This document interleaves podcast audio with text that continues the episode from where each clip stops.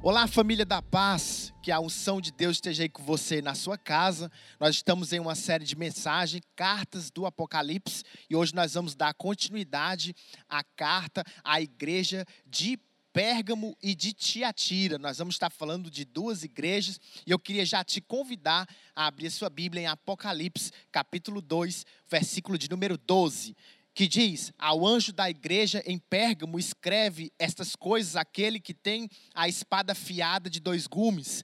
Conheço o lugar em que estás, em que habitas, onde está o trono de Satanás, e que conservas o meu nome e não negaste a minha fé, ainda nos dias de Antipas, minha testemunha, meu fiel, ao qual foi morto entre vós onde Satanás habita. Todavia, eu tenho contra ti algumas coisas Pois tu tens aí os que sustentam a doutrina de Balaão, ao qual ensinava Balaque a armar tropeços, ciladas aos filhos de Israel, a, com que eles comessem coisas sacrificadas a ídolos e praticassem a prostituição.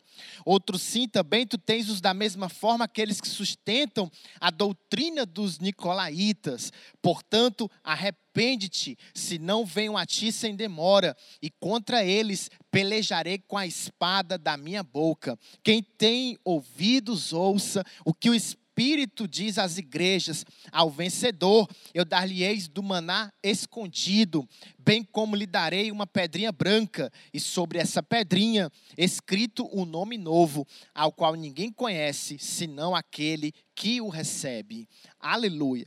Aqui nós temos algumas curiosidades. O Senhor Jesus manda João escrever a, a Pérgamo uma carta de repreensão, uma carta de alerta. Primeira curiosidade é que Pérgamo era uma das cidades mais importantes da Ásia Menor. Era um grande centro cultural, onde tinha uma grande biblioteca, qual tinha mais de 200 mil livros. Muitas pessoas do mundo inteiro visitavam Pérgamo, visitavam Pérgamo para conhecer um pouco da sua cultura. Pérgamo, o nome Pérgamo significa algumas coisas: altura, elevação. Pérgamo ficava localizado em cima de um monte muito elevado. Mas interessante também, eu queria que você gravasse isso.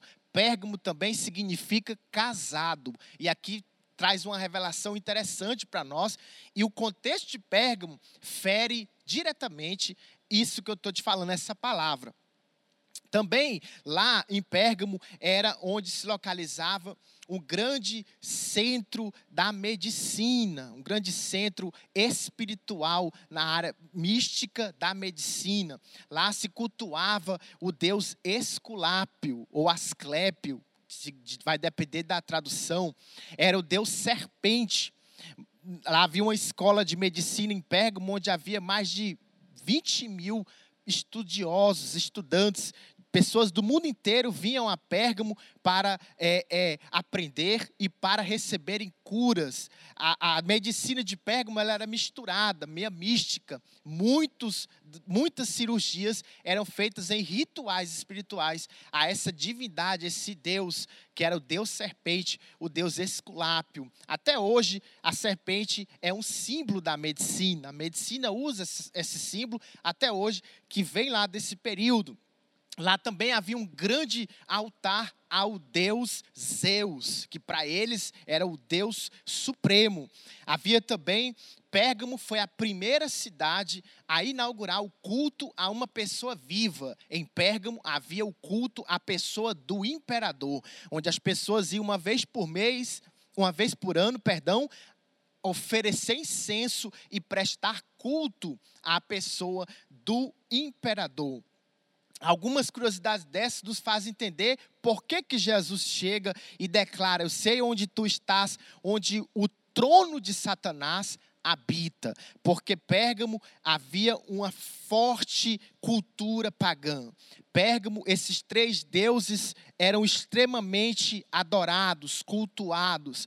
E na verdade, quando Cristo fala trono de Satanás, não necessariamente literal, mas um sistema, o sistema da cidade de Pérgamo, um sistema maligno, um sistema idólatra, um sistema corrupto, onde o paganismo ele reinava. Nesse contexto a igreja nasce um contexto pouco favorável, e a igreja nasce e ela sofre perseguição.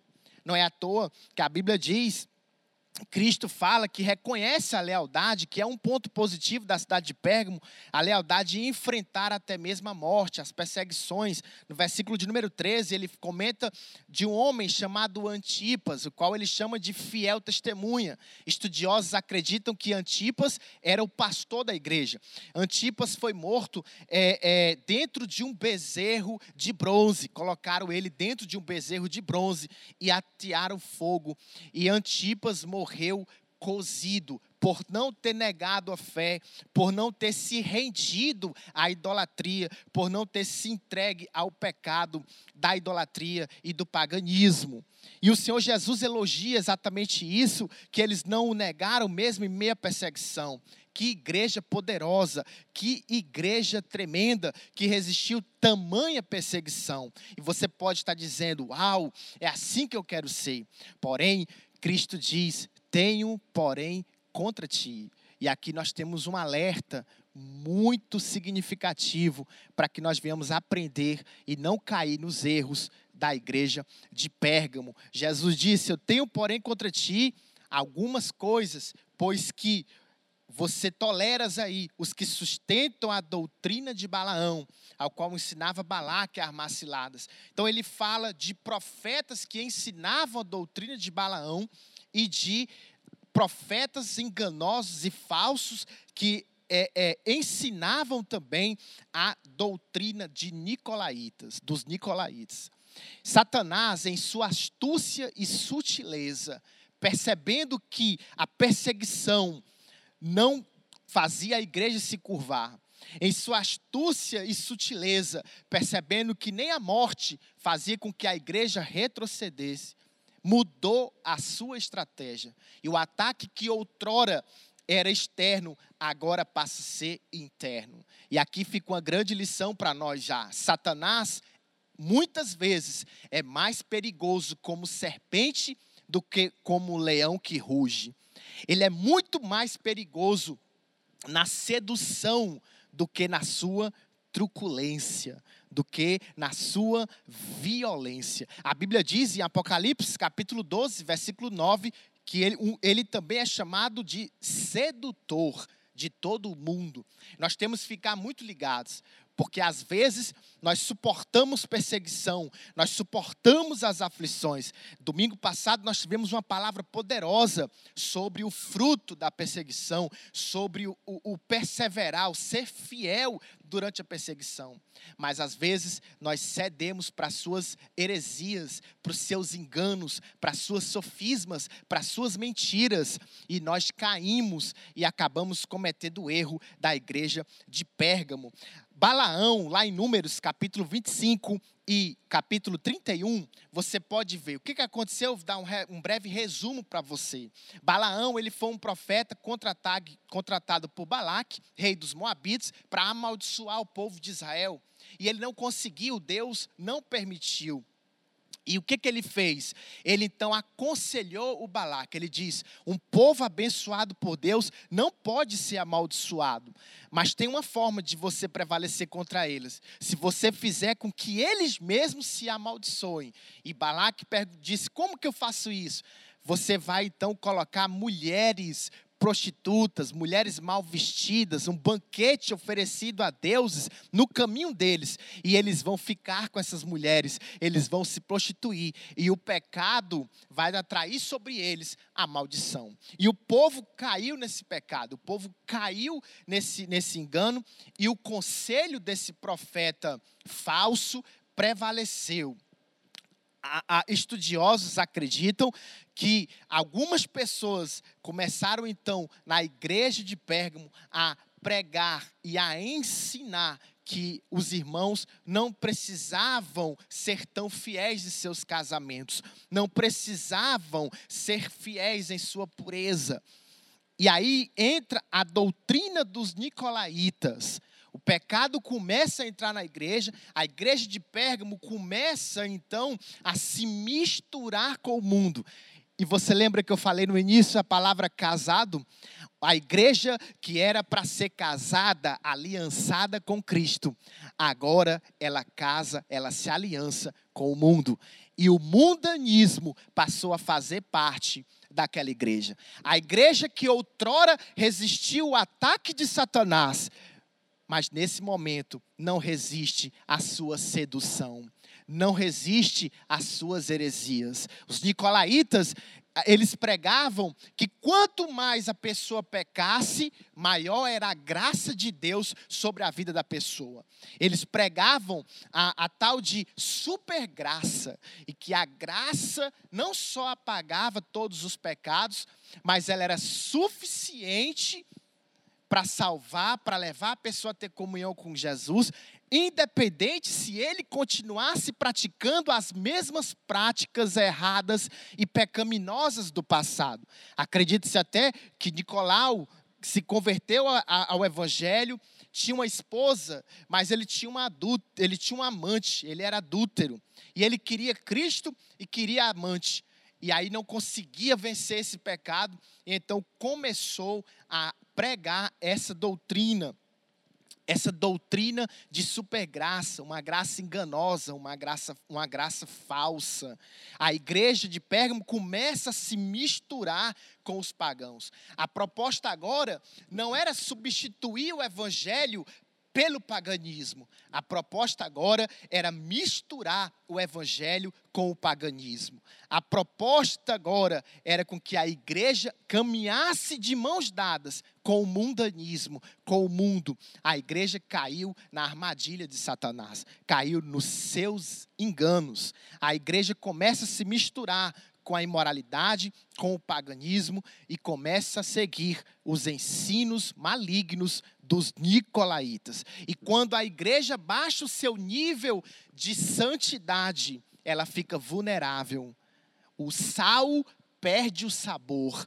Quando nós nos deixamos ser influenciados pelo sistema do mundo, pelo sistema de trevas, de mentira, de engano, de idolatria, quando o mundo entra na igreja, quando o mundo entra na nossa vida, nas nossas casas, nós perdemos o sabor a igreja ela se torna fraca, porque uma igreja só é forte, só é poderosa, só é relevante se ela estiver debaixo da santidade de Deus, caminhando com o Senhor Jesus. Mas eu queria trazer um pouco o entendimento acerca da graça verdadeira, porque esses, esses mentirosos, eles ensinavam uma graça que não mudava vidas, eles ensinavam uma graça que não mudava, não transformava as pessoas. As pessoas, os irmãos de Pérgamo, é, é, praticavam imoralidade e caíam na idolatria. E essa doutrina era pregada abertamente, circulava no meio da igreja de Pérgamo, e eles toleravam esse pecado maligno, porque eles pregavam que quanto mais a pessoa pecasse, maior seria a graça de Deus. Isso é totalmente mentiroso, porque a Bíblia diz em Romanos capítulo 6, no versículo 1 e 2, o apóstolo Paulo diz: Que diremos, pois? Permaneceremos no pecado? para que a graça seja mais abundante? De modo nenhum. Como viveremos ainda no pecado, nós que morremos para eles? E aí, eu queria trazer para você o entendimento da graça verdadeira, do Evangelho de Jesus. A graça tem duas bases ela tem duas pernas. E aí eu queria que você lesse comigo um texto que está na carta a Tito, capítulo 2, versículos 11 e 12, que diz assim: Porquanto a graça de Deus se manifestou salvadora a todos os homens, educando-nos para que, renegadas as impiedades e as paixões mundanas, vivamos no presente século sensata, justa e piedosamente. Aleluia! Aqui é um retrato da verdadeira graça do Senhor. A graça traz para nós duas bases. A primeira, ela traz salvação. A graça se manifestou salvadora. A graça do Senhor, ela apaga os nossos pecados. Ela nos dá uma folha em branco e ela diz: começa de novo a tua vida. Independente do que você fez. E eu quero declarar que você está debaixo dessa graça. Que o Senhor Cristo perdoa os teus pecados, que Ele lava os teus pecados, e que ainda que sejam vermelhos como a escarlata, eles se tornarão brancos como a neve. Não importa o que você fez, a graça de Deus, ela te dá uma folha em branco e ela diz: escreve uma nova história na tua vida. Aleluia, que maravilhas. Essa é a primeira base. Aí tem a segunda, depois da vírgula, ele diz: educando-nos. Repita comigo: educando-nos, para que, renegada, rejeitadas as impiedades e as paixões mundanas, nós vivamos no presente século de forma justa, sensata e piedosa. A segunda base da graça de Deus, ela nos ensina a andar em santidade. Ela nos educa a andar em santidade, a vivermos longe do mudanismo, da imoralidade, do adultério, do mundo, do sistema maligno onde Satanás habita. A graça de Deus nos estimula, nos incentiva a vivermos longe disso, a não aceitarmos, a nos submetermos à Sua presença e a caminharmos em santidade. Os nicolaítas, eles ensinavam, junto com aqueles que ensinavam a doutrina de Balaão, que a pessoa pecava, pecava, pecava, a graça de Deus ia aumentando conforme ela ia pecando, e eles ensinavam que santidade era méritos, era a pessoa buscando mérito, buscando ser salva por obras, quando na verdade a santidade é a segunda base da verdadeira graça de Deus. Tem uma frase do Dallas Willard que ele diz: a graça é a ausência de méritos, não de esforço. Se não estamos aprendendo a andar em santidade, nós não estamos debaixo da graça, mas nós estamos debaixo das nossas próprias vontades carnais e enganadoras. Cuidado com as sofismas de Satanás. Cuidado com os enganos de Satanás. Cuidado com as mentiras de Satanás. Nós temos que ter muito cuidado, porque ele não conseguiu prevalecer com a perseguição, ele foi com a heresia.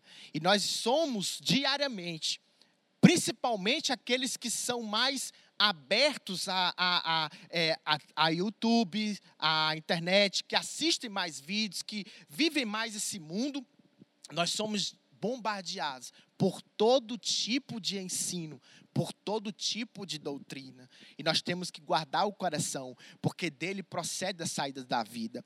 O apóstolo Paulo, ele diz em 2 Coríntios, capítulo 11, do versículo 2 e 3, que ele está nos preparando para nos apresentar como uma virgem ao Senhor em santidade. Mas ele teme uma coisa, que assim como a serpente enganou a Eva, nós também venhamos ser enganados. Não caia nos enganos do diabo, não caia nas doutrinas heréticas do Senhor, não saia da sua palavra genuína, da sua palavra verdadeira. A Bíblia diz no Salmo de número 37, versículo 3: Confia no Senhor, faze o bem, habita na terra e alimenta-te da verdade. Nós não temos que nos apartarmos da simplicidade do Evangelho e dar ouvido a qualquer tipo de doutrina. Nós não podemos perder nos nossos corações a noção da santidade e do desejo pela mesma. Quando eu falo em santidade, não estou falando de perfeição. A Bíblia diz que aquele que, se, aquele que diz que não tem pecado é mentiroso. Nós falhamos, nós erramos e até mesmo pecamos, mas nós não somos assim. Quando cair, quando pecar, quando você tropeçar, quando você cometer alguma falha, se ajoelhe, se humilhe e diga: Eu não quero viver essa vida. Se você está me assistindo nesse momento, talvez você está preso a alguma prática pecaminosa ou comete constantemente algum delito pecaminoso, se prostre aí onde você está. O Espírito Santo diz para você: Você não é assim. Eu te chamei para santidade, para viver a santificação sem a qual ninguém verá o Senhor. Aleluia! A graça de Deus nos salva, independente do que nós fizemos mas ela também nos dá a base para vivermos em santidade. O desejo de Deus é que nós venhamos nos santificar, nos humilharmos, ainda que venhamos pecar. E como essa mensagem tem falado ao meu coração, porque eu sou um homem falho, rodeado de fraquezas. A Bíblia diz na carta aos Hebreus, capítulo 5, no versículo de número 2, porque o próprio sumo sacerdote é rodeado de fraquezas para que ele possa se compadecer dos outros. Aleluia! E como nós precisamos não aceitar, e quando nós errarmos, declarar: eu não sou assim. O evangelho que foi revelado para a minha vida não é esse.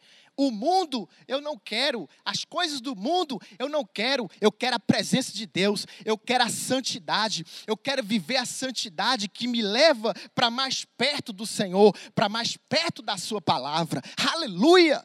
Aleluia! Não caia em nenhum engano, em nenhuma doutrina herege, nenhuma sedução maligna. Não se aparte da simplicidade do Evangelho. Permaneça firme, Cristo te purifica, Cristo te perdoa, mas Cristo quer que você se santifique, que você busque a sua santidade, a santidade da sua palavra. Pérgamo se deixou levar por essa heresia, se deixou levar por esse engano. Mas interessante que Jesus começa falando aquele que tem a, a espada, né? a espada que sai da boca. É, a forma como Jesus se apresenta em cada uma dessas igrejas está ligada diretamente ao conteúdo dessa igreja. Jesus ele repreende, mas ele também traz o remédio, ele também traz a cura para essa doença maligna da falsa doutrina, da doutrina enganosa, doutrina que mata, que destrói. A palavra que sai da sua boca. Aleluia. A Bíblia diz em Hebreus capítulo 4, versículo 12, que é a palavra que traz discernimento, que discerne além da alma e do espírito. A palavra de Deus, que é poderosa para nos livrar de todo engano, de toda sedução, de toda mentira de Satanás, de toda sofisma. É a palavra de Deus que pode transformar a nossa vida. E eu sempre gosto de dizer uma coisa, e todo culto eu digo isso: a palavra de Deus que tem poder de mudar destino. Aleluia! Viva na palavra, meu irmão, minha irmã, viva na palavra, no evangelho genuíno e não se deixe levar por nenhuma heresia, por nenhum ensino enganoso que queira levar você para a lama de novo, a lama do pecado, da promiscuidade, da idolatria. Não, não. Os nicolaítas diziam que santidade era religiosidade, mas na verdade eles estavam totalmente enganados e usados por Satanás. O Senhor Jesus, ele tem algumas promessas para os vencedores, e a primeira delas, ele fala lá, porque a igreja de Pérgamo tinha os seus remanescentes, sempre tem os fiéis que permanecem, e um dos é, é, uma das grandes bênçãos que o Senhor promete para os vencedores, aqueles que permanecem na sua palavra de santidade, é o manar escondido. Enquanto Balaão enganava e oferecia é, é manjares oferecido a ídolos, Jesus está dizendo: Eu vos ofereço maná escondido, que é Ele próprio, que é a sua própria pessoa. No Evangelho de João, capítulo 6, do versículo 47 e 51, ele diz: Vossos pais comeram maná no deserto e morreram. Eu sou o pão da vida, aquele que de mim provar nunca mais morrerá. Aleluia! Nós permanecemos no evangelho genuíno, nós vamos comer do maná própria presença de Deus e nunca vamos morrer espiritualmente. Aleluia. Ele também promete uma pedrinha branca. Ah, naquela época era muito comum homens, quando eram julgados nos tribunais, quando eles eram absolvidos, eles recebiam uma pedra branca. Aquela pedra branca simbolizava absolvição. Jesus está dizendo: se você permanecer livre do mundanismo, livre dessas modas seculares, se você permanecer no evangelho genuíno, na palavra, buscando a Deus, na simplicidade da sua santidade, você vai receber a absolvição no dia do juízo. Não seremos julgados, não seremos condenados, mas nós seremos recebidos pelo Pai na presença dEle. E Ele também promete um novo nome. O novo nome é uma nova história. Vale a pena, meu irmão e minha irmã, andar, caminhar com Jesus na santidade, na Sua palavra. E se errar, se humilhe, clame o perdão de Deus, a graça de Deus, ela te perdoa, mas ela nos estimula também a andarmos em santidade. Andar em santidade é andar cada vez mais próximo do Senhor e nós receberemos um novo nome, uma nova história. E eu declaro isso na sua vida, um novo nome, uma nova história, porque nós iremos prevalecer mediante a todo engano e a toda sofisma. Aleluia. Eu queria agora ler Apocalipse capítulo 2. Nós vamos à igreja de Tiatira. É, a igreja também de Tiatira traz ensinos interessantes para nós. Ah, o anjo da igreja em Tiatira escreve estas coisas, diz o Filho de Deus, que tem os olhos como a chama de fogo. Lá ele se apresenta como aquele que tem a espada que sai da sua boca, que ele diz, os olhos como chama de fogo e os pés semelhantes ao bronze polido. Conheça as tuas obras, o teu amor, a tua fé, o teu serviço, a, tuas, a tua perseverança e as tuas últimas obras, que são mais numerosas do que a primeira. Eu tenho, porém, contra ti, tolerares essa mulher Jezabel, que a si mesmo se declara profetiza, e não somente ensine, mas ainda seduza os meus servos a praticarem a prostituição e a comerem coisas sacrificadas aos ídolos. Eu dei tempo para que você se arrependesse. Ela, todavia, não quer se arrepender da sua prostituição. Eis que eu a de cama, bem como em grande tribulação os que com ela adulteram. Caso não se arrependam das obras que ela incita, matarei os seus filhos e todas as igrejas conhecerão que eu sou aquele que sonda as mentes e os corações. E eu vos darei cada um segundo as suas obras. Digo, porém, a. Todavia, os demais de Tiatira, a todos que não se corromperam a essa doutrina e que não conheceram as coisas profundas de Satanás, outra carga não jogarei sobre vós. Então, somente conservos o que tens até que eu venha. Ao vencedor que guardar até o fim, eu lhe darei autoridade sobre as nações, e com o cetro de ferro regerá e os reduzirá a pedaços, como se fossem objetos de nada. É, assim como também eu recebi do meu Pai, eu dar-lhe-ei ainda a estrela da manhã. Quem tem ouvidos para ouvir, que ouça. Aleluia. A igreja de Tiatira, a menos importante das cidades, por não ter um polo tão grande como as demais cultural como Pérgamo, por exemplo, mas era uma cidade onde tinha um comércio muito ativo, muito predominante. Lá era havia muito comércio de lã, de tinta, de púrpura, de linho, de metais, e então o comércio lá era bem movimentado. Inclusive, em Atos 16, 14, conta a história de Lídia, apresenta Lídia, que era uma vendedora de púrpura de Tiatira. Acredita-se, inclusive, que Lídia foi quem fundou a igreja de Tiatira. Essas, essas profissões, esse comércio, eles tinham uma espécie de grêmios, onde cada pessoa cada vendedor deveria se agremiar. Era como se fossem sindicatos. Então tinham os grêmios dos vendedores de púrpura, os grêmios dos vendedores de, de, de tecido, de, de lã, os grêmios dos metalúrgicos. Em Tiatira, quem não, quem não se afiliasse aos grêmios ficava meio que perdido, não tinha status, não tinha autoridade social e era quase que um suicídio econômico. A pessoa ficava, era um comerciante descredenciado e tinha muita dificuldade de sobreviver. Em um contexto comercial idólatra e promíscuo também, a igreja nasce, a igreja começa a crescer. E o Senhor Jesus, ele traz elogios muito significativos à igreja de Tiatira. Quando ele declara e ele é, enfatiza o trabalho de Tiatira, o seu serviço, a sua fé, a sua perseverança. Que maravilhas! Era uma igreja que aparentemente estava crescendo, que tinha fé, que estava perseverando, até que surge, assim mais ou menos como em Pérgamo também, uma profetisa falsa que chama-se de Jezabel, que na verdade ninguém sabe de fato se é o nome ou se é apenas o espírito, na mesma que perverteu Israel na época de Acabe. E essa Jezabel, ela ensinava uma doutrina maligna. Segundo estudiosos, Jezabel ensinava alguns irmãos a se agremiarem aos sindicatos, pois só assim eles conseguiriam prosperar e só assim eles conseguiriam ser relevantes na cidade. E ela dizia que para o crente vencer, ele precisava conhecer as coisas profundas de Satanás.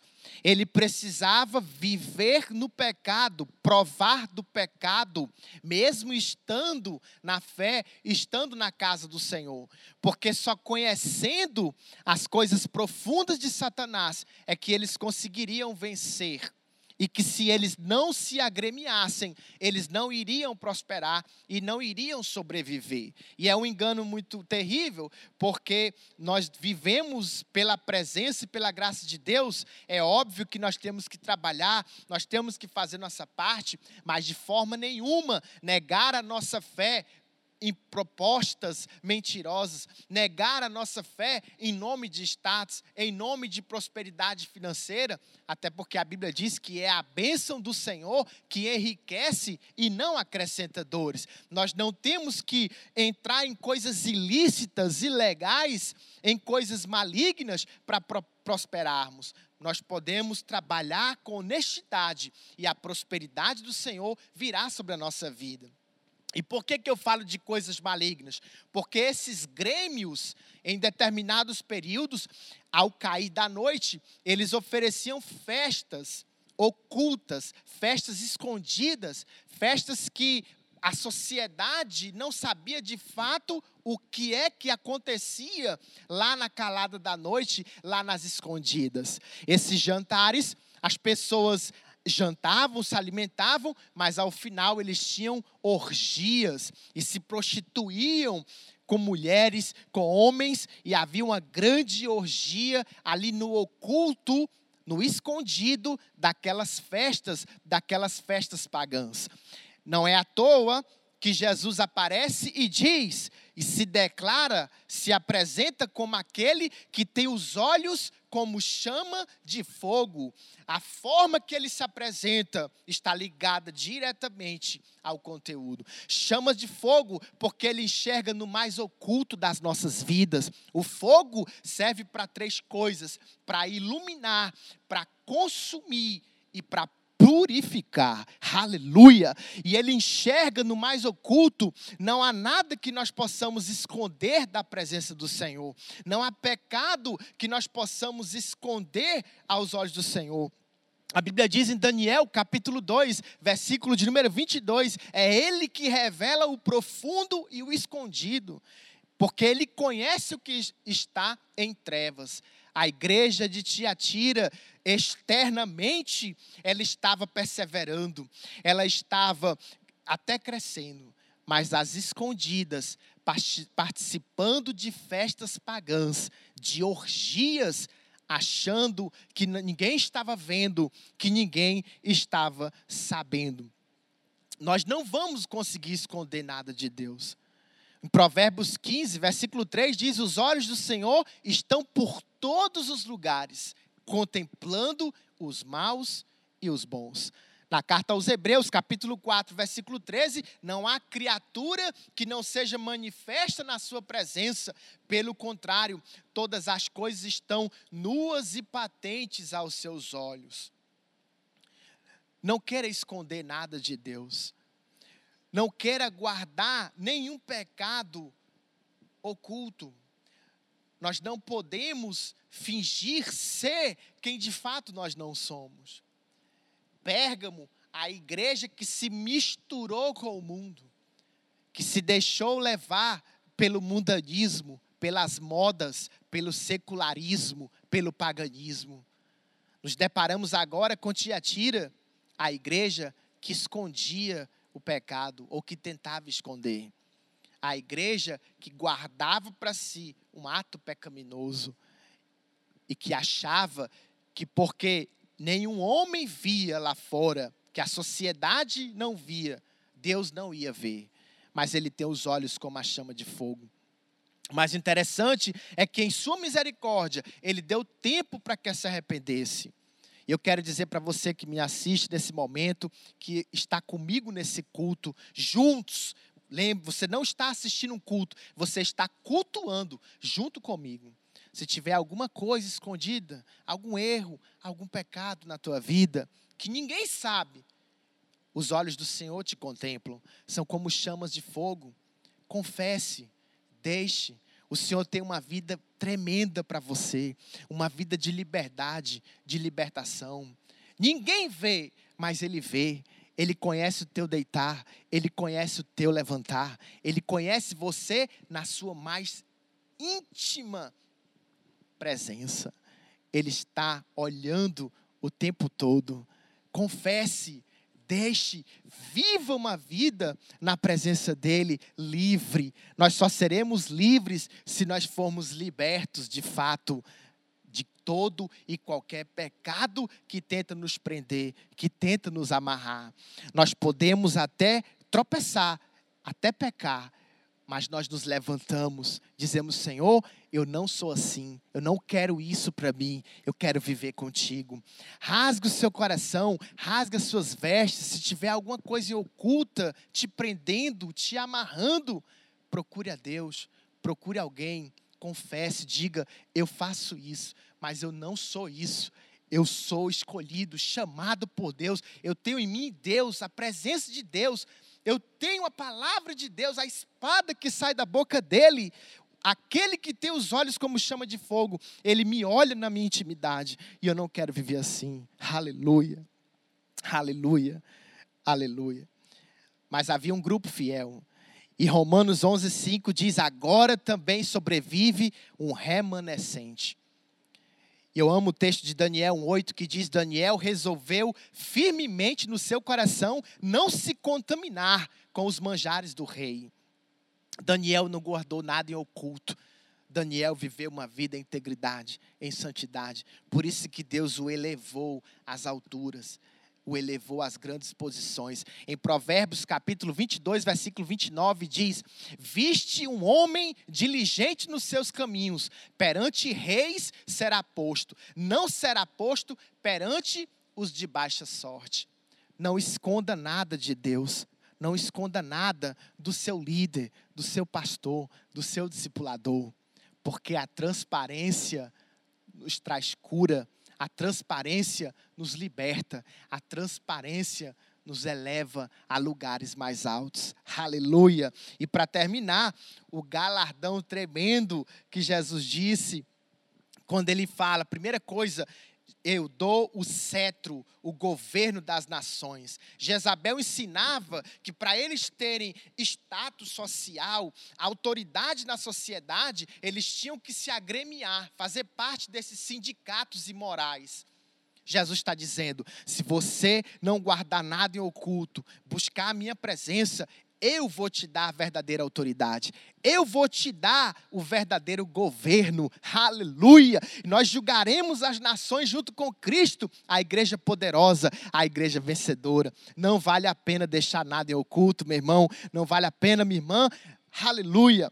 Uma outra grande bênção, ele diz ao vencedor: Eu lhe darei a estrela da manhã. Aleluia. A proposta de Jezabel era conhecer as coisas profundas de Satanás, pecar, provar do pecado, experimentar.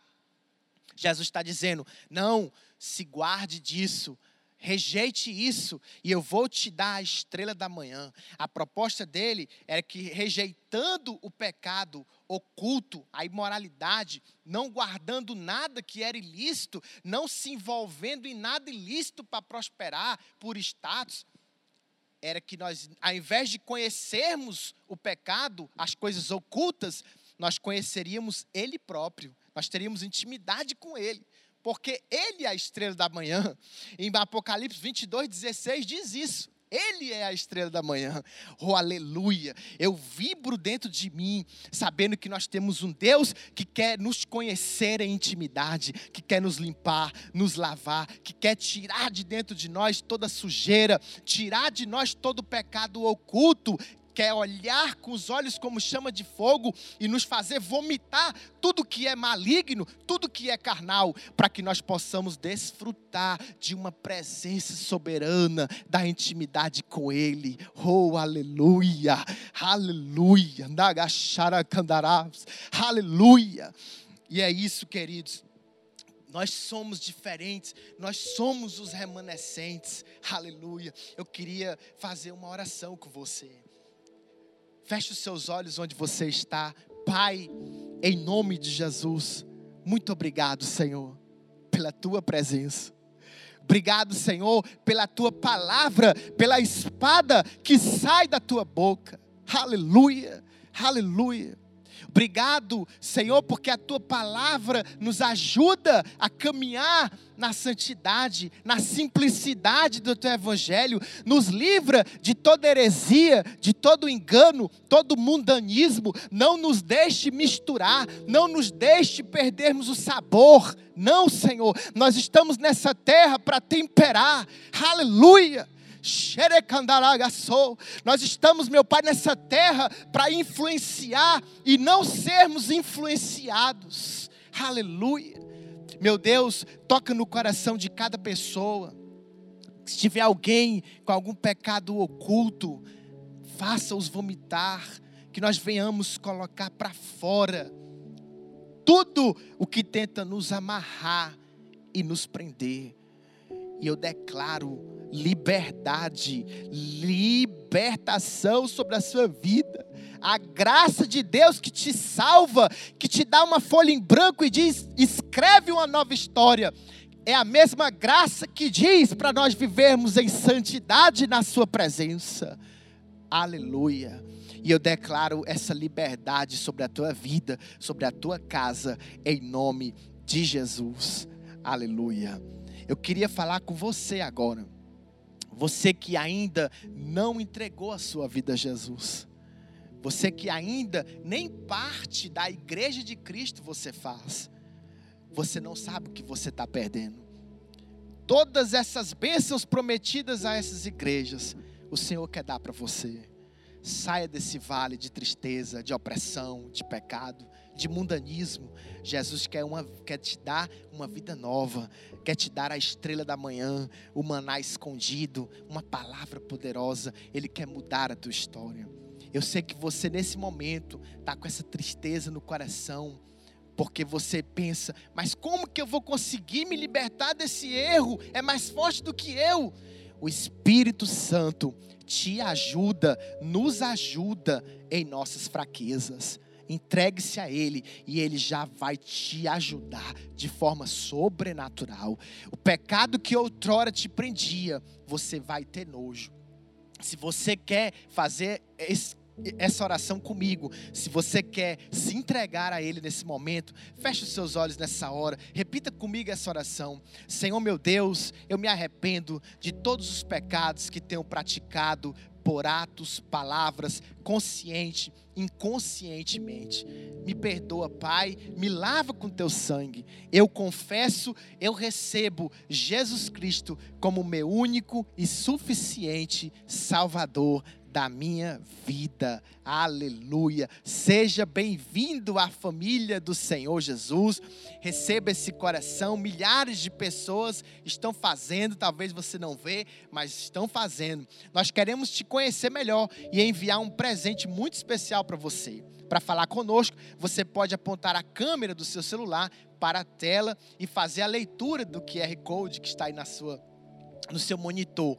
Ou você pode entrar em contato pelo WhatsApp da Paz, que também está na sua, na sua tela. Nós queremos te conhecer, nós queremos mandar mensagem de amor para você, nós queremos cuidar de você, nós queremos também te ajudar em suas fraquezas. E em nome de Jesus, você vai triunfar como os remanescentes dessas igrejas. Em nome do Senhor. Que Deus te abençoe poderosamente na graça verdadeira de Deus.